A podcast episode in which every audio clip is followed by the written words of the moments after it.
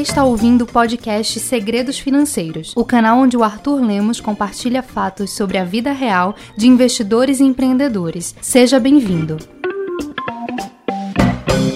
Seja muitíssimo bem-vindo ou bem-vinda ao podcast Segredos Financeiros. Ah, eu quero fazer uma coisa que eu faço pouquíssimas vezes aqui no podcast, mas que sempre que a gente faz, os feedbacks são muito positivos. Eu acredito que desta vez você também vai curtir. Vou trazer uma palestra que eu fiz no formato TED Talks, ou seja, aquelas palestras mais curtas. Essa teve um pouco mais de 20 minutos, porque depois da palestra foi uma palestra para um grupo de jovens e depois as pessoas ficaram extremamente envolvidas, fizeram muitas perguntas. Eu fui quase expulso do palco, porque depois já estava incomodando ali, o, comprometendo o horário do cronograma do evento. Mas assim, com muitas dúvidas, e foram dúvidas tão ah, importantes, eu vou co colocar dessa forma, que eu inclusive mantive aqui o áudio da, dessa etapa de perguntas e respostas. Então, vai um, um episódio aqui para jovens ambiciosos, vou categorizar dessa forma. Então, se você é um jovem ambicioso, eu te convido a ingressar comigo nessa pequena palestra uh, e eu espero que você aproveite o conteúdo.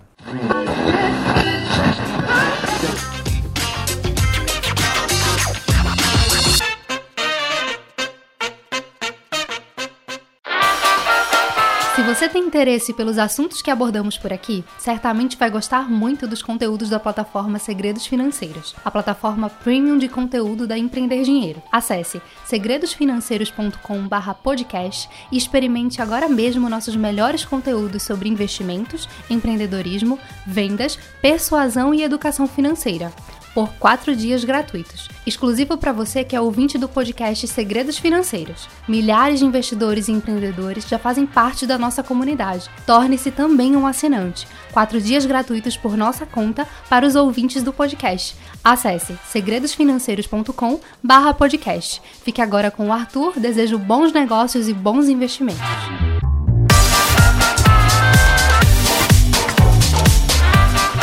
Quantos de vocês estão dispostos a passar um ano sem farra, um ano sem festas, em prol do seu futuro profissional? Obrigado. Quantos não? Quantos acham que um ano é muito? Vamos ver. Veja, tem quatro formas de você ganhar dinheiro na vida. Quatro, tá? Ou você é um empregado, um colaborador do serviço privado ou do serviço público. Ou você é autônomo, né? então você, é como se você tivesse um autoemprego, você pode ser um médico, você pode ser um advogado, você pode ser um professor. Ou você é um empreendedor, e aí você não vai trocar hora por dinheiro, você vai colocar um sistema de pessoas e de outros ativos para produzir dinheiro para você. Ou você é tudo isso e também um investidor.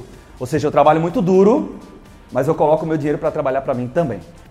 Qualquer uma das quatro formas pode funcionar. Não tem certo e não tem errado. Eu estou aqui hoje para falar com vocês sobre a jornada do empreendedor, coisa que eu experimento todo dia. Ah, e eu vou, eu vou falar com um quê de responsabilidade muito grande, porque cada vez mais parece que é pop, que é legal ser empreendedor. Mas tem uma parte por trás que dói muito e se fala menos disso, que é a história da vida real. Então veja, eu não preciso ficar um ano sem festas, necessariamente. Eu não preciso mas eu tenho que estar disposto a, porque talvez seja necessário. Quando me convidaram para vir para cá, eu sabia que era um público bem jovem. E sabia que era um, uma conversa rápida, 20, 30 minutos. Então, basicamente, tinha duas alternativas. Né? Quando eu fui scriptar o que, é que eu ia falar aqui para vocês, eu me encontrei e me deparei com duas alternativas.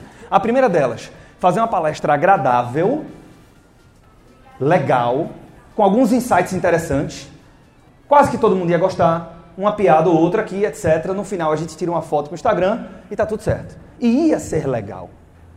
Sendo que eu não escolhi esta estratégia, escolhi uma segunda, que é uma palestra dura, que é uma palestra que alguns de vocês talvez não gostem tanto, que não tem popularidade nenhuma no Instagram, que não tem piada, mas que é o que pega na prática. E por que é que eu escolhi essa, esse segundo caminho? A minha ficha caiu aos 17 anos. E ela não caiu porque eu procurei, né? Eu disse assim, porra, agora eu quero, eu quero pensar em carreira. Caiu por força. E por conta disso, eu vou contar como é que isso aqui aconteceu, eu acabei acreditando muito no poder de você despertar muito cedo. Porque isso mudou radicalmente a trajetória da minha vida profissional.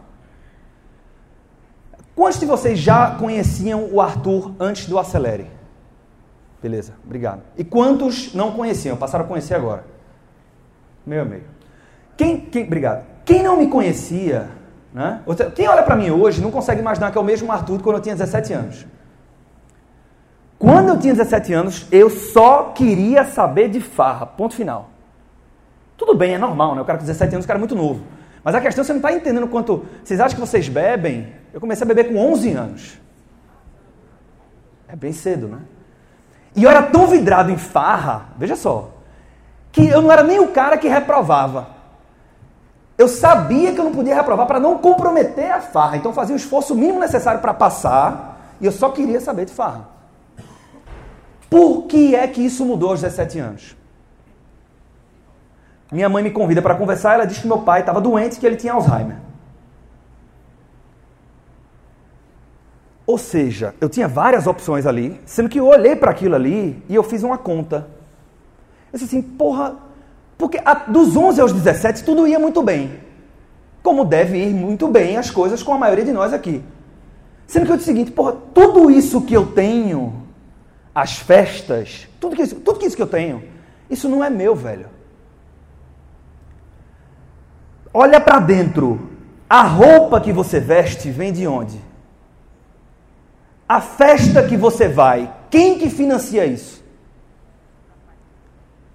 Então eu olhei e disse assim: porra, a lucidez do meu pai, no meu caso, muito dependia dele, vai embora. Então tudo isso que eu tenho não é meu. A partir daquele momento, sai Arthur e entra um outro Arthur absolutamente diferente. Agora sim, tudo que tinha a ver com a minha parte, o meu futuro acadêmico ou profissional, eu passei a ser um dos melhores por entrega, por suor e por dedicação. E aí veja, por que, é que eu estou falando isso? A ficha, senhoras e senhores, vai cair para todo mundo. Ela cai por bem ou por mal. Para alguns de nós demora pouco, para outros demora muito. E hoje, aos 30, eu tenho alguns amigos com 35 anos que estão olhando para o lado e falando assim: caralho, fudeu. Porque vai cair. E aí eu acredito tanto no poder da, da história da ficha cair rápido, cair cedo, que por conta disso, né, uh, eu, o, o, o, intuito maior do que eu tenho para trazer para vocês hoje é algumas coisas que eu gostaria muito de ter escutado lá no começo. E que para quem a ficha já caiu, ou para quem a ficha cair no futuro próximo, isso vai te ajudar muito a acelerar. Para quem não, e não tem problema, porque não tem regra, não tem fórmula, para quem não, amanhã você esqueceu tudo que eu disse. Mas de verdade, se eu conseguir impactar um de vocês, eu já estou super satisfeito. Então veja, a primeira, primeira, grande, primeira grande reflexão que eu queria trazer. Esqueça o equilíbrio. Seja intenso. Isso é um jogo de intensidade. Sobretudo no empreendedorismo, mas serve para carreira, é um jogo de intensidade. É, nada contra, também nada a favor. Você não precisa ter opinião sobre tudo. Mas hoje tem muito coach, né?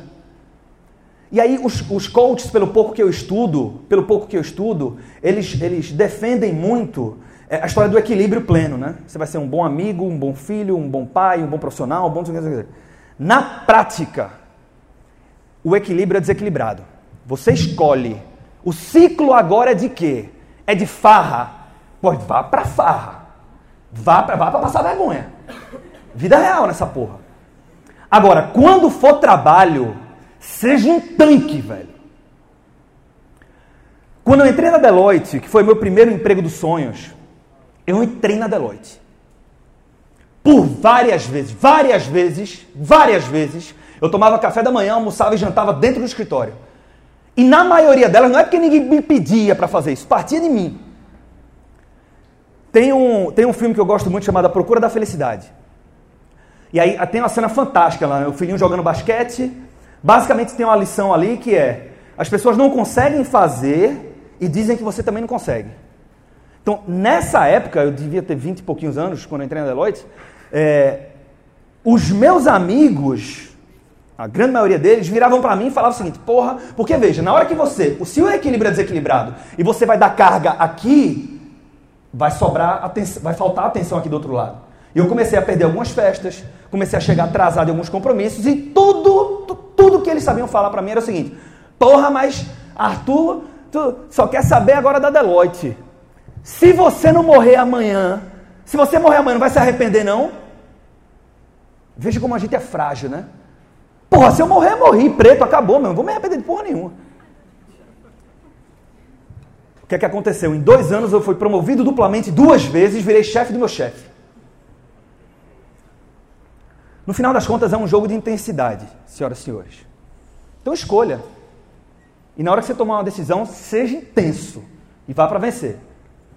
Segunda coisa, três anos depois, por vários motivos, talvez não tenha tempo para aqui falar, eu decidi que eu queria empreender, no sentido clássico da coisa, né? colocar um negócio próprio. Quando eu tomei essa decisão, a minha família foi muito contra. A minha mãe, veja só, meu pai já não tinha mais lucidez nessa época. A minha mãe, ela não é que ela foi contra, ela se indispôs comigo. E aí veja que louco, né? Às vezes a pessoa que me ama muito, ela não apoia as decisões que eu mais quero, e, e, e a inteligência que nos cabe é saber que ela não faz por mal, né? Para o que ela projeta de melhor para mim, aquela não era a melhor decisão, mas para mim é. E no final do dia, no final do dia, para o bem ou para o mal, nós somos os melhores, nós somos as melhores pessoas para saber o que a gente quer para a gente. Né? Por mais que meus amigos, que meus pais me amem, sou eu que sei aqui dentro o que é que pega. Então eu tomei essa decisão. Quando a minha mãe não me apoiou, este projeto empreendedor precisava de 23 mil reais para começar. E se ela não me apoiou, eu não tive nenhum subsídio dela. Nenhum. Ela até tinha o dinheiro, mas ela zero. Porque ela não queria que eu saísse. Segunda grande reflexão: pague-se primeiro. Aqui eu conecto empreendedorismo e educação financeira. Tudo que você precisa saber por vários anos no início da sua trajetória profissional é que você tem que se pagar primeiro. Você vai receber o quê? Uma bolsa, um estágio, um salário, o que você quiser. Um pedaço primeiro para mim, eu vou investir isso e o resto eu vou enquadrar o meu padrão de vida. Ah, Arthur, mas eu só tenho uma bolsa de 800 reais. Ótimo, poupe 30, invista 30. Mas o que é que eu vou fazer com 30? Não importa, você está instalando o hábito. No dia que você ganhar 35 mil reais por mês, você vai saber o que fazer com o dinheiro. E eu só pude seguir com o meu sonho de empreender, de deixar a Deloitte, mesmo a contragosto dos meus pais e da minha família, porque eu tinha 23 mil reais. A Bolsa de Valores me ajudou muito nesse ciclo. Né? Mas todo o dinheiro que eu tinha, todo, até os 20 e tantos anos ali, quando eu tomei essa decisão, todo o dinheiro que eu tinha recebido de trabalho e de músico de banda de pagode, acredita ou não? Primeiro um pedaço para investir e depois eu vou para farra. Então isso é um hábito muito poderoso. Né? E aí eu fui, segui, fui sócio de coisas diferentes, até conhecer minha vocação. É, já fui sócio da Smart Fit, já fui sócio do Ponto do Açaí. Ah, e aí eu fui vendendo a participação nessas coisas quando eu percebi que a minha vocação é fazer o que a gente faz na Empreender Dinheiro hoje. Então hoje, à frente da Empreender Dinheiro, ah, e alguns de vocês aqui eu estou reconhecendo o rosto, estou vendo que já conhecem né, a Empreender. É, velho, a gente tem uma trajetória de três anos de vida e que a gente fala de empreendedorismo, fala de persuasão, de oratória, mas a maior parte dos treinamentos da gente estão dentro ali de investimentos e educação financeira. Um, um, uma coisa que eu aprendi na prática, e aqui vem uma terceira reflexão. É, não se trata só daquilo que você quer fazer. Ou seja, a empreender dinheiro não é um case de finanças. A empreender dinheiro é um case de vendas. No início, eu tentava muito, eu estudava finanças o dia inteiro. Abria uma turma de educação financeira a 150 reais para 10 pessoas. E não conseguia. Lucas está ali, ele é capaz de provar o que eu estou falando aqui. Não conseguia vender 10 ingressos a 150 reais. Hoje, há quase dois anos, todo novo curso da Empreender Dinheiro que a gente lança, nós vendemos centenas de milhares de reais. Qual a diferença? Quer dizer que eu estudei mais finanças? Não. Eu estudei vendas. Terceira reflexão: aprenda a vender. Todos nós vendemos todos os dias. Você pode ser um colaborador, você pode ser um autônomo, você pode ser um dono de um negócio que você quiser. A gente vende a imagem da gente, você vende a tua ideia. Você vai crescer muito rápido na empresa que você vai trabalhar se você vender a sua imagem. Você vende um produto, você vende seu negócio, a gente vende o tempo todo. Então a capacidade de vender. Eu não fui estudar vendas, e a gente estuda muito vendas lá na Empreender Dinheiro. Eu não fui estudar vendas porque eu disse, porra, eu queria saber vender. Foi pura e absoluta necessidade. Então, quando eu trago isso aqui, talvez eu esteja economizando alguns tempos importantes. É, tempo de carreira, se você sabe desde já que é importante saber vender. O cara que é arquiteto, ele estuda o que? Arquitetura. O cara que é engenheiro, engenharia. O cara que quer ser personal trainer, estuda educação física. Só isso não resolve. Isso não é diferencial, isso é obrigação. Entender muito de finanças é a minha obrigação. Agora, se você souber vender, você sai na frente de todo mundo. Né? E quando você junta as coisas, se você sabe se vender e se você é intenso, conectando a primeira reflexão que eu trouxe, aí você tem um diferencial competitivo. Diferencial competitivo, senhoras e senhores, no novo mercado, acredito eu, que não é Excel, que não é saber falar inglês, que não é ter feito intercâmbio. Isso é comprável. Agora, se você for intenso, você sai na frente. O que você não souber, você dá um jeito de aprender. Então, terceira coisa, aprender a vender. A partir disso, né, e sobre a, esse processo de, esse aprendizado nosso de como vender, como usar a persuasão de forma ética, um curso foi um divisor de águas na nossa carreira. Nossa, que eu digo enquanto empreender dinheiro, mas na carreira do Arthur. Foi um curso que eu fiz com um cara chamado Robert Cialdini, lá nos Estados Unidos. Aqui vem a quarta reflexão. Principalmente hoje, principalmente para os próximos anos, que a maioria aqui deve ter o suporte, o apoio dos pais ou dos responsáveis. Né? Você ainda mora na casa dos pais, talvez. Você não tem tanto custo fixo assim. Invista o que você puder e o que você não puder em você. Ninguém é tão interessado no seu crescimento profissional. Pode ser a empresa melhores para se trabalhar do ranking do caralho. Ninguém é tão interessado no seu desenvolvimento quanto você. Então, principalmente nestes anos onde você tem uma estrutura para te apoiar, invista o que você puder e o que você não puder na sua formação. Se você for para 10 cursos e errar em 9, mas um for o curso certo na hora certa para você, você vira o jogo. E aí, com isso dito, né, falando de investir em você, é, eu vou caminhar aqui para o final, porque eu acho que a etapa da, das perguntas é super importante. Mas, veja, essa ideia de investimentos, né? Ah, a gente está lá nas redes sociais é, e a gente fala sobre investimentos. Quem quiser conectar comigo lá no Instagram, eu falo sobre isso todo dia. E eu vejo que cada vez mais pessoas muito jovens têm interesse no assunto. Ótimo. De verdade, muito bom. Sendo que não confunda as coisas. O que te enriquece é o teu trabalho. Então, o que é que, o que, é que eu estou percebendo? E eu deixo aqui esse pensamento para vocês é uma é, é, é subestimar a importância do trabalho, sobreestimar a importância dos investimentos. Está errado. Está errado. Né? O que enriquece, então, assim, entenda o mínimo necessário sobre investimentos, isso é massa, isso é conveniente, isso é bem-vindo, e o resto do tempo que você tiver, vá fazer um puta relatório. Vá fazer um curso que vai te ajudar a ter um posicionamento diferente. Vá entregar, vá ser disposto, e aí a gente vai embora. Então, e aí, ah, dentro né, da seara dos investimentos, fica também um convite para vocês. E o convite é o seguinte: independentemente da sua área de atuação, considere a bolsa de valores na sua vida. A gente ainda, nós estamos neste momento, a gente está fazendo história aqui no Brasil, coisa que já aconteceu em vários países desenvolvidos, nós estamos popularizando as finanças. Nós que eu digo toda a cadeia, né? Ainda existe a percepção de que finanças é, é, é que bolsa de valores é coisa para quem gosta de número. Bolsa é para todos. E nós estamos potencialmente, né, o futuro é incerto, mas potencialmente estamos diante de um ciclo intenso de multiplicação de riqueza na bolsa de valores. Então a gente tem taxas de juros nas maiores economias do mundo convergindo a zero, isso torna o país, Brasil, como emergente mais atrativo. Taxas de juros baixas no Brasil, isso torna a renda variável mais atrativa. Tem variáveis conjunturais que ajudam nesse processo, capacidade ociosa das indústrias, a gente tem desemprego, né, o que é bom para poder crescer sem pressionar a inflação, sem prejudicar a balança comercial. N ninguém tem bolsa.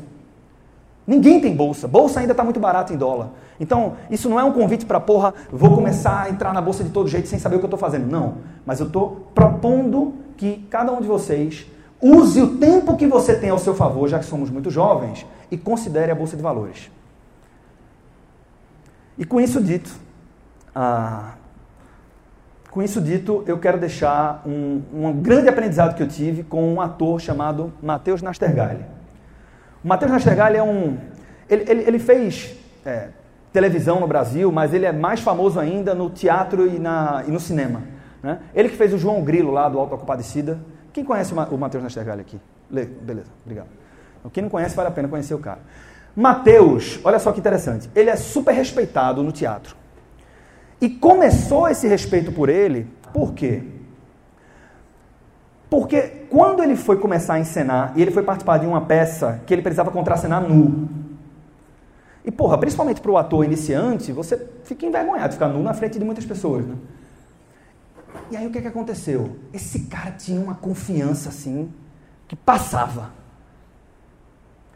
E depois de muito tempo, ele começou a defender uma causa que é mais ou menos o seguinte: ele disse assim, quando eu fui começar, e nessa peça, disseram o seguinte, porra, Mateus, eu não sei se você. Porque você não tem um corpo imponente. Ele disse, quem disse que eu não tenho um corpo imponente? Porque para os padrões, ele é um cara baixinho, magrinho, tem uma barriguinha e tal. Ele disse assim: isso não existe. O teatro é uma representação da vida real. E na vida real não existem padrões, nós somos diferentes. Ou seja, o cara assume. Não é eu não sou menor, eu não deixo de ser imponente, minha imponência está aqui dentro. Aqui tem uma lição muito importante para o empreendedorismo e para a carreira também. A gente tem essa busca por padrões. Então, quando a pauta é empreendedorismo, o cara que a gente gosta de ver aqui é o cara que tem uma sede muito grande, é o cara que tem muitas filiais, que vendeu milhões, que tem muitos funcionários, qualquer que seja a métrica, né? Isso é o sucesso. E aí, quando eu não tenho isso, eu começo a perder um pouco de confiança. Porque eu não estou enquadrado nos padrões. E por que, é que eu estou falando isso? Veja, cada um tem uma velocidade diferente. Cada um tem o seu próprio ritmo. Você sai de um evento como esse, porra, veio aqui Ramon, veio Vanessa, vai vir um Strider, você vai sair, eh, tem uma, uma pancada inspiracional muito forte. E aí quando você sai, o que é que acontece? Você vai começar a ver que o cara que está sentado do teu lado virou trainee e você não virou. Você sempre quis abrir um negócio, o cara abriu, você não abriu. E aí você começa a se comparar. Você, eventualmente, não vai entrar nos padrões que a gente mesmo desenha aqui. Sendo que é o seguinte, aqui que está o erro, né? Por quê? Porque quando eu não me enquadro, eu começo a ocultar. Qual é o problema de você não ter a posição, o emprego que você quer muito ainda? Qual é o problema de estar passando por dificuldade financeira hoje? Quem disse que o sucesso é só ter um monte de milhão lá, um monte de gente, um monte de um carrão? Ou seja, se eu tenho uma fragilidade hoje, se eu não estou onde eu gostaria, eu não deveria ocultar isso, me envergonhar disso, eu deveria ter orgulho disso, porque isso faz parte da trajetória. E aí, se eu reconheço que eu tenho o meu próprio ritmo, você passa a ser mais confiante. E se tem um negócio que pode te ajudar muito na carreira, a cativar pessoas, a se posicionar, a vender, a convencer os outros, é mais confiança. Muito obrigado. Muito bom. Já vamos dar antes mesmo da gente começar. Vamos lá, quem aqui é o primeiro? Ah, ele levantou primeiro aqui, depois para você. Teu nome e tua pergunta. Bom dia, tudo. Meu nome é João. É, eu vi que tu fala no teu, no teu Instagram do Empreender Dinheiro, fala sobre renda fixa e renda variável. Certo? E aí eu queria saber tipo, qual a melhor forma de investimento, na tua opinião. E também tu fala lá sobre. Tu fez uma pergunta, acho que foi em maio, por aí. Qual foi, com quantos anos você fez seu primeiro investimento? E aí eu faço essa retórica para tu, com quantos anos você fez o primeiro investimento? É, veja, eu acho que. Obrigado pela pergunta. Eu acho que o primeiro investimento, é, é, ontem, né? Assim, quanto antes, melhor. É, e de verdade, se você tem a sua capacidade de poupança é de 50 reais por mês, 100 reais por mês, isso não vai te enriquecer.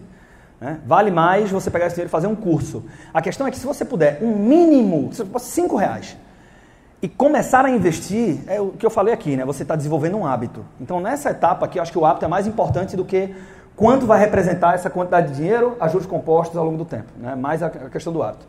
É, eu comecei com 13 anos, sem muita consciência. Meu pai me deu um cheque de 300 reais dizendo que aquela era a minha tão prometida poupança. Né? Então até mostro esse cheque, tem lá no meu Instagram, mas lá, lá atrás. É, eu não lembro de pedir isso, né, mas ganhei isso. Então eu tinha uma caderneta de poupança aos 13 e o meu primeiro investimento em ações, é, eu não tenho essa data cravada, mas foi entre 16 anos, foi por ali. É, eu comprei Petro e Vale na época. Ah, então, velho, e também não sabia muito bem o que eu estava fazendo. Né? Essa história que eu mesmo falo, né? aprender primeiro e investir depois. É, mas é um aprender mínimo, assim, né? Porque você vai aprender de verdade com a pele no jogo, colocando a grana lá. Na, nada atrai mais tua atenção do que o teu capital em risco. Né? Então não adianta fazer 10 mil cursos se você não colocar 5 reais lá, você não vai ver, você não vai aprender a coisa de fato. É, e sobre renda fixa e renda variável, eu, se quiser anotar aí, você vai botar o seguinte percentual na renda variável. Está preparado? Não precisa anotar que não tem regra pronta. Esquece esse negócio. Né? A, gente, a gente quer o tempo todo. Qual é a fórmula? Quantos por cento? Né? O homem mais rico da Babilônia está lá, dizendo para a gente que ó, 10% para a sua aposentadoria. 10% para alguns aqui pode ser muito pouco, para outros é muito. Né? Não, é como a gente fala lá no Contragolpe. Não adianta comparar uma pessoa que, porra, é, mora com os pais, é, é, um gestor numa multinacional, tem um salário líquido mensal de 20 mil reais, não paga, não tem namorado, não tem nada, com um cara que paga aluguel, que tem sete filhos, que, porra, fudeu, né? Então, assim, cada um tem uma realidade diferente. Agora, eu acredito fortemente em duas coisas. A primeira é que a renda fixa e a renda variável cumprem um papel. Então, assim, eu fui um cara que já tive a carteira 100% em renda variável durante um tempo. Eu, eu não acho que é o caminho, tá? Isso fez parte do meu aprendizado. Cumpre um papel, a renda fixa pode te ajudar a enriquecer, porque na hora que você identifica uma oportunidade, você tem liquidez. Consigo resgatar o dinheiro e usar. Né? E a renda variável é onde multiplica, cada vez mais agora. Né? Então esquece esse negócio. Pode para aí, é debênture, LCA, LCI, é centavos que você vai ganhar mais ali. Né? Você enriquece nos investimentos investe em ações. Ah, então essa é a primeira coisa. E a segunda é que eu acredito que nós estamos num momento onde, de verdade, quem não investir em ações na Bolsa de Valores daqui a 3, 5 anos vai se arrepender muito. Mas isso é uma tese. O futuro é incerto. Eu já te acompanho há um tempo. Que massa. E sempre trabalhei empresa e há um ano resolvi investir em mim mesmo, no meu negócio, no meu sonho. Só que eu não sei aqui também quem já investe, eu não tenho essa veia de financeiro, de, de empreendedor, a gente vai descobrindo, na verdade, né? Vinda de família de comerciante, a gente acaba se descobre um pouco nessa veia. Mas eu não, não consigo ainda é, ter essa, essa noção do, da, da pegada de, de, contabilidade, da financeira. Então, eu já comecei, já estou na metade do caminho tá bom. algumas coisas, mas se, se pudesse dar um conselho, não só para mim, mas para quem ainda está nessa ideia, por onde a gente começar? Porque a gente tem o sonho, né? Ah, eu idealizo isso, eu tenho uma empresa hoje de, de marmitas congeladas e tenho a idealização, eu faço, ponho a mão na massa, mas quando chega na parte financeira da coisa, de investir, do que fazer, a gente peca e se perde. Né? Então não adianta só o sonho. Total. É, eu esqueci aqui, vou pedir uma salva de palmas para a pergunta dela e dele, por favor. Muito boas, muito boas. É, obrigado. Veja, é, a dor não é só tua, tá? Então você não está sozinha. É, é crônico, é nevrálgico, né? essa dor para o empreendedor da administração financeira da coisa. Primeira boa notícia, 98% dos cases de sucesso de empreendedorismo que você vê, o cara não entendia nada de finanças. E eu aprendi isso na pele, né? Eu saí da Deloitte, antes eu tinha trabalhado em duas empresas de consultoria financeira, então eu era o cara dos números, e eu comecei um negócio com todos os controles, o Excel demorava uns 4 minutos para abrir. Né? Todos os controles que você puder imaginar. Até que eu percebi que não adianta nada ter muito controle e não ter venda. O que faz um negócio crescer é venda. Inclusive, eu, isso doeu muito em mim, né? Porque eu tive que abrir mão de controles, porque no começo você sabe como é que é, né? Você, você tem que fazer 10 mil coisas, alguma coisa vai falhar. Então, eu falhei em controles da Empreender Dinheiro e estou muito distante do estágio de controle que eu gostaria hoje. Não é porque eu não sei fazer, é porque eu tenho que vender. Saca? Então, assim, isso é uma boa notícia, tá? É, agora, não quer dizer também que eu vou ignorar tudo. Em consultoria se fala muito de melhores práticas, né? Sendo que as melhores práticas são as mais robustas. Requer mais tempo, energia e dedicação. Por empreendedor, na vida real, não funciona. Então, a gente usa muito o conceito lá de práticas essenciais. O mínimo necessário que eu tenho que fazer para que isso não vire um problema e comprometa meu sonho. Então, duas, vamos lá. Primeira coisa, nós podemos fazer um bate-papo, tá? Então, pela tua pergunta, a gente pode marcar para você ir lá na Empreender tomar um café comigo, tá? É, para falar de forma mais direcionada sobre isso. Segunda, é, essa aqui é a mais importante. De tudo, de tudo que, que permeia a gestão financeira de um negócio, você só não pode errar no sinal vital. É quando no corpo humano eu posso perder um pouco minha taxa de insulina, etc., mas o batimento cardíaco não. Né? Isso aqui não pode falhar. O batimento cardíaco do negócio é o fluxo de caixa. Não é lucro, né? lucro e caixa são coisas diferentes, é o fluxo de caixa, quantidade de dinheiro que entra e que sai. Se eu vendi não entrou dinheiro, pode ser que entre só daqui a um tempo, é que entra e que sai. Então, minimamente, projete o seu fluxo de caixa. Né? E os consultores gostam de fazer disso uma coisa muito complicada. Pode ser complicada, mas não precisa na maioria das vezes, sobretudo para quem está começando. Então, basicamente, pega lá a tua grade, todas as linhas possíveis de recebimento, a empresa tal que eu vendo, esse cliente, aquele e tal, não sei o quê. Quanto que eu tenho a receber das vendas que eu já fiz, o que é que deve, né, que eu vendi no cartão, não sei se... Quanto que eu tenho a receber? Ah, quanto que eu devo vender para os próximos meses, considerando que eu já vendi? Quais as minhas expectativas? Desenha um, dois, três cenários lá. Se eu vender dessa forma, tanto à vista, tanto ao débito, tanto no crédito, quando que vai cair este dinheiro? Pronto, projeta a tua grade de recebimentos. Embaixo, né, quais as tuas despesas e custos, projeta os desembolsos de caixa e cruza essas duas formações. Isso vai te dar muito poder. Porque se faltar caixa daqui a três meses, você percebe hoje, você age hoje. Isso já salvou a gente muito, né? Então, a simples projeção do caixa é o primeiro grande passo, o mais importante de todos que eu deveria dar. E aí, todo o resto, eu concentro energia para vender. Né? Vende, que isso, por incrível que pareça, é mais importante. Eu sei que dói, não ter um negócio na mão assim, mas é, na, na prática, na vida real, é bem isso aí. E depois me dá o contato também, que eu consumo muito marmita congelada. É possível compartilhar é, qual metodologia, qual as ferramentas utilizadas nessa, nessa etapa da tua vida e se tu consegue mensurar no, no lead time o payback disso. Investir em vendas e o meu payback de tempo de retorno foi em X tempo. Claro que isso muda de empreendimento para empreendimento, mas dentro do teu conceito, dentro do teu universo. É, boa, boa. É, e eu percebo que é a pergunta de quem está no campo de batalha, né? Quem está no jogo. É, veja, é, Itácio, é? Itarciano. Itarciano. Tarciano tá. Tarciano, veja só. É, o jeito da gente estudar vendas, ele, ele, é um pouco diferente do convencional. Então, não é só é, gestão de tráfego, funil, tudo isso é importante. Mas é, tem uma forma da gente fazer vendas que é a, usando persuasão.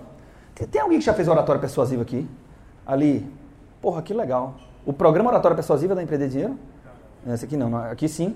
Pronto. Então, lá a gente. O que está ali no, no, no, pop, né? É, é, muito do que a gente aplica no discurso da gente.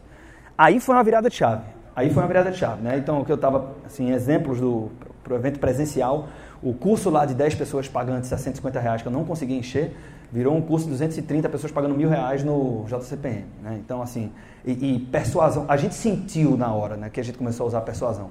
Então, fica uma recomendação gratuita e uma não gratuita, tá? A gratuita é o livro Armas da Persuasão do professor Cialdini, foi meu professor. É, esse é, eu, eu, é um livro de cabeceira para mim. Né? O, o, payback eu não consigo responder. Eu acho que nem, nem precisa. Oi, nem precisa, porque assim, assim como no mercado de ações, no longo prazo a gente quer explicar os fenômenos, né? Da turma que estuda aqui da Unicap, da, da UFPE e tal, você quer entender quais variáveis macroeconômicas fizeram do que, o que é que fez a Petro subir tanto. Né? Ah, não, não, porque diz que. Sendo que é o seguinte, é, assim como no negócio e nas ações é a mesma coisa, né, porque as ações são negócios, a aleatoriedade é que determina o, o, o, o trajeto no longo prazo. Né? Então, imagina lá que a gente quer explicar por que, é que a inflação cedeu. Cara, a inflação é a combinação de milhões, quiçá bilhões de decisões de milhões de pessoas todos os dias. Esquece. Né? Então, negócios são muito diferentes. Você falou, é, é, por setor. Se forem duas padarias, ainda assim, né? um pode aplicar persuasão de uma forma, de outra. Então, eu, eu não consigo dizer que foi só por isso, por isso eu não tenho uma resposta para o payback. Mas é, eu imagino que, do nosso lado, pelo menos, a principal diferença é essa. Né? Além de estudar é, as técnicas clássicas de vendas, é, os processos, a gente estuda muito persuasão também e aplica isso de forma ética. Fez um curso que foi divisor de águas nos Estados Unidos. Eu queria saber que curso foi esse e qual foi o impacto que ele teve assim, para a visão, futuro. O impacto que eu, eu fiquei sem dormir algumas noites. Assim, primeiro, que eu disse assim, cara, puta que pariu, porra é essa assim, né? É, o curso eu acho que não rola mais. Esse curso não rola mais. Cialdini está caminhando para se aposentar.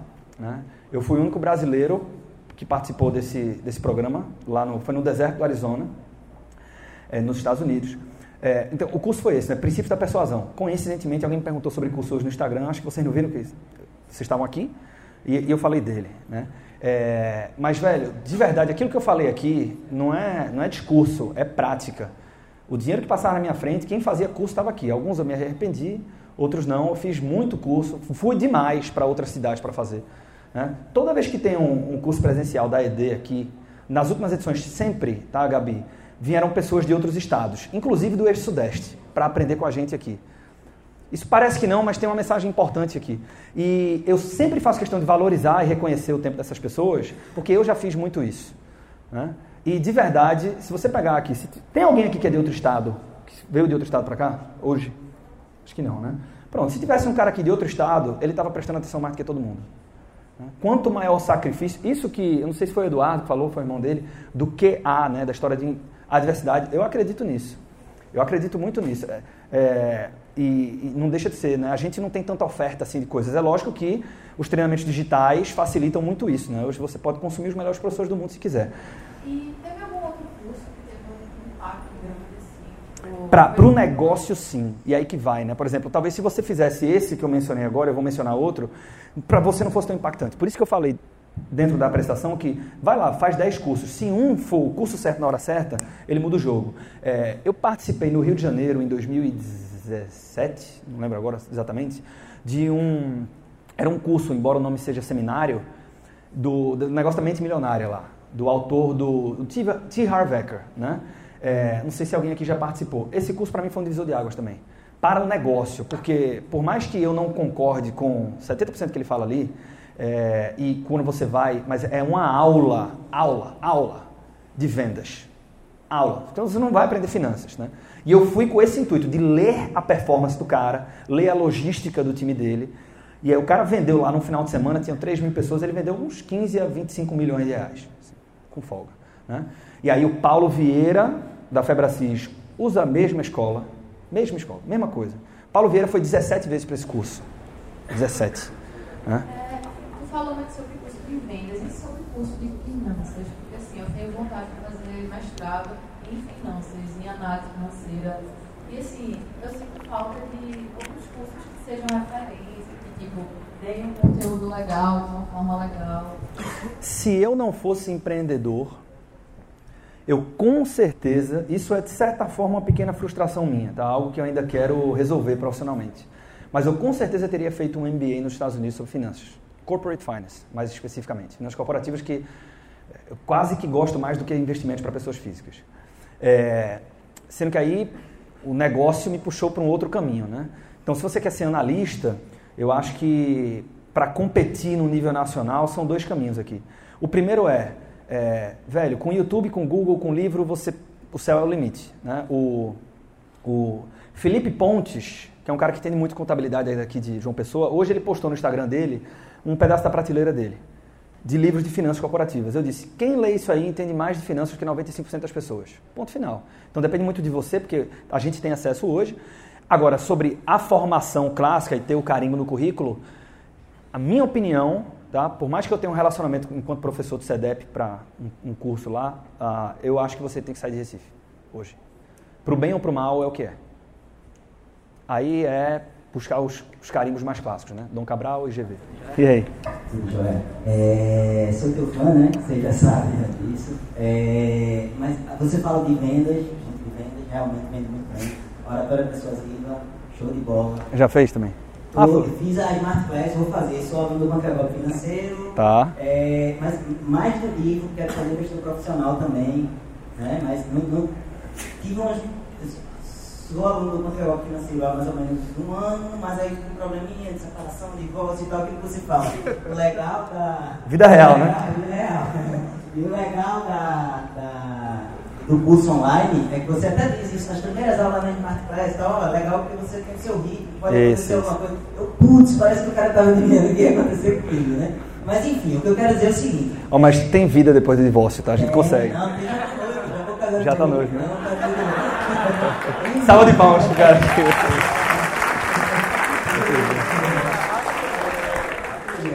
Mas assim, o que eu quero falar é o seguinte, é, tem a questão da, da, de vendas, né, finanças, oratória, pessoal digital, isso é muito bom, é muito isso. Mas mais do que isso, o que me surpreende na empreendedoria é a criatividade. Porque quando eu penso que não vou ser surpreendido, aí você vem agora com segredos financeiros. Aí eu assinei, estou lá, segredos financeiros. Opa. Cada semana eu sou surpreendido com conteúdo novo e tal, arretado, espetacular. Quem não conhece, vale a pena conhecer, né? Inclusive- Não nada, é uma propaganda aí. mas- Não, depois a gente acerta lá. Que... Mas assim, a minha pergunta é, quem é que pensa isso na? É Você mesmo, tem uma equipe? Como é que você... Porque tem muita criatividade ali. A pegada não é só venda, não. É. Tem muita criatividade. Quem é que pensa essas coisas? Ó, é, tá bom, depois a gente acerta lá o. Essa tese que eu falei para investir na bolsa, né? Eu não sei se tem mais assinantes de segredos financeiros aqui, é uma assinatura nossa, e aí eu vou falar, porque eu disse assim. Às vezes você fala o seguinte, ó, estuda vendas, né? E você tá, mas por onde que eu vou? Você me perguntou de custo de finanças. Se não for uma coisa, se não for uma coisa assim, é, MBA, pós-graduação, aí tem conflito de interesse, não tem jeito. Eu vou recomendar os cursos da Empreender Dinheiro, né? Naturalmente, e acredito muito neles. É, a mesma coisa aqui. Então, dentro de segredos financeiros, é uma assinatura de baixo custo, né? 40 e tantos reais, e que lá a gente tem educação financeira e investimentos, mas tem empreendedorismo, tem oratória, tem persuasão, ah, tem vendas, então a gente fala disso tudo. É, e lá, tem uma boa notícia para você, a gente começou essa semana, vai continuar nas próximas duas, eu vou trazer em detalhes a tese para a Bolsa de Valores, né, a nossa tese para a Bolsa de Valores, e vamos ter a carteira teórica que a gente vai acompanhar. Pois bem, é, quem é que pensa isso? Então fecha esse parêntese. Todo mundo. Todo mundo. Entraram duas pessoas essa semana na Empreender Dinheiro. Então a gente estava no começo do ano com quatro pessoas, no, cinco pessoas no time. Aí hoje estamos em agosto, né? Hoje estamos com 16 pessoas. É, todo mundo que entra na Empreender Dinheiro, independente da área, eu obrigatoriamente tenho uma conversa com as pessoas. Todo mundo. E nesta conversa, dependendo da área, pode mudar um pouco né, a pauta da conversa, a condição. Mas tem uma coisa que eu verbalizo, eu faço questão de pronunciar. Você vira pro cara e fala o seguinte: olha, você tem voz aqui dentro. Eu estou interessado nas suas ideias. Isso não é Arthur, isso é empreender dinheiro, é muito maior do que Arthur. A gente vai construir essa porra aqui juntos. E, e veja, você nunca vai ver o Arthur, e o Lucas está aqui para me provar, dizendo o seguinte: ah, porque isso aqui é o funcionário, eu não uso a palavra. E não tem nada de errado com ela. Mas é porque eu entendo que nós estamos construindo uma empresa de empreendedores. Todo mundo tem. Ontem eu fui fazer uma palestra em Brasília. Ontem não, quinta-feira. Teve o happy hour da gente. Tinha alguém que estava no happy aqui? Tinha uma galera. Porra, que massa. Eu fui fazer uma palestra em Brasília e o voo foi cancelado, fudeu, não pude vir, a turma tocou lá. Né? Então, assim, é, a gente estimula muito isso. Tem a parte ruim, porque você perde muito produtividade. Às vezes, para tomar uma decisão, passa sete pessoas discutindo um negócio que uma poderia. E é tempo de sete pessoas. Né? Mas é, a ideia de tudo, a gente tem uma preocupação muito grande com não comoditizar os produtos da gente. Então é muito raro, não sei que seja um mini curso, vê assim, como investir no Tesouro Direto. Né? Ações avançado. A gente não tem, é contra golpe financeiro, programa oratório persuasivo, investor profissional, segredos financeiros. Por quê? Ele tem marca, né? assim, tem, tem, umas, tem um contexto por trás e todas essas decisões, desde colocar um palhaço no palco, né? a, a tudo que a gente faz, tem muita diferenciação sim, porque a gente persegue isso e todo mundo participa. Outra pergunta. É, eu vivo vendas e empreendedorismo, trabalho diretamente com isso, tá? E nesse meio eu me deparo muito com preconceitos, né, sobre essa área, enfim. E eu sei que você se depara com esses tipos de preconceito também, que o vendedor nasce pronto, a questão da persuasão. Outra enfim. pergunta. E eu queria saber como você lida com isso. Como é teu nome mesmo? Johanna. Johanna acabou de fazer uma pergunta que pode ser determinante na construção do que você vai fazer profissionalmente. Por isso, uma salva de palmas para ela, por favor.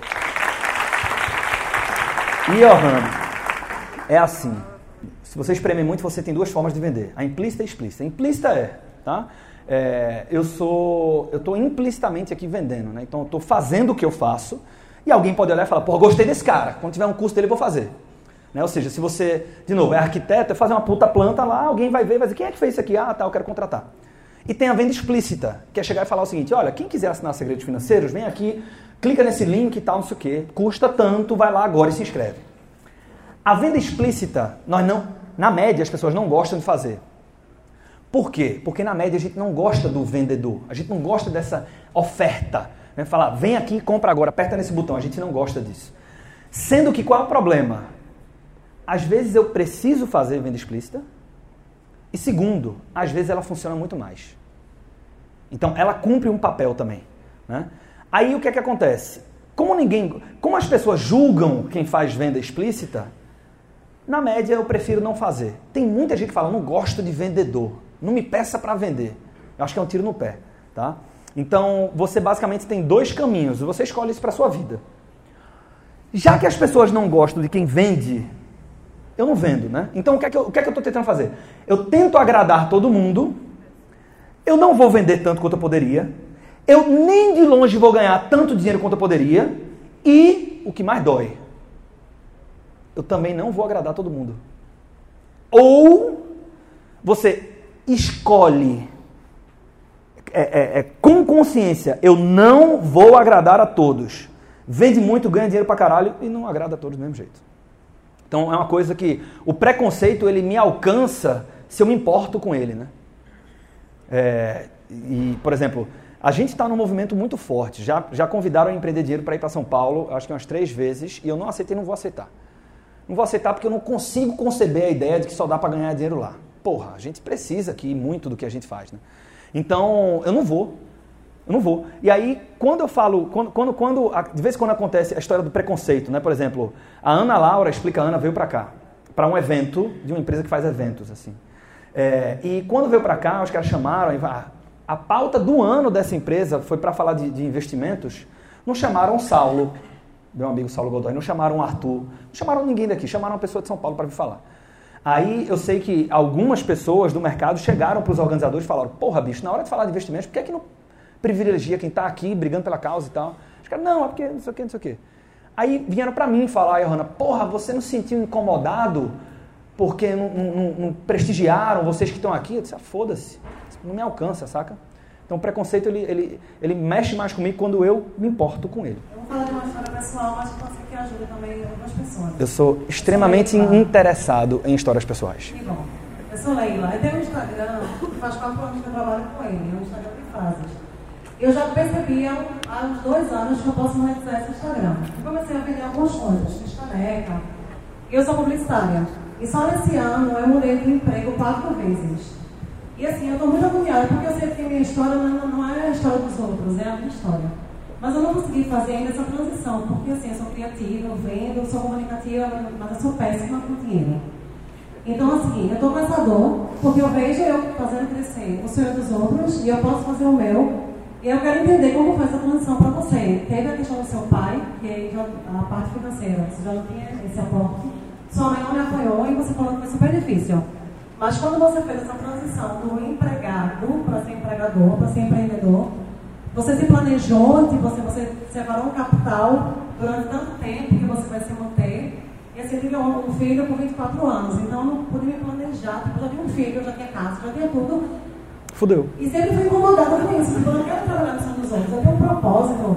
E tu chegou com sangue nos olhos e eu fiquei louca, assim, porque eu achei que quem consegue é isso, que bota sangue nos olhos e vai se dedicar ao seu sonho. Sangrando, se rasgando, se dedicando. Tem dúvida Você tudo isso, mas a parte financeira é só uma bosta. Péssima. Salva de palmas para ela, por favor. Olha só que foda. Eu fechei a história do Matheus Nastergalli lá dizendo o seguinte: se a gente assume que eu não estou onde eu gostaria, em qualquer que seja a área, eu fico muito mais forte. Vê, vê a confiança na voz da Leila, saca? Por mais que ela esteja dizendo, eu não, eu não vou bem com, com dinheiro. Mas ela está ela tá, ela tá trazendo uma fragilidade com muita força na voz. É louco isso, né? É, que é a história do Mateus, né? O cara vai lá, um monte de cara bonitão, um cara pequenininho e tal, não sei o que, ele está muito mais confiante que todo mundo. É, no meu caso, sim.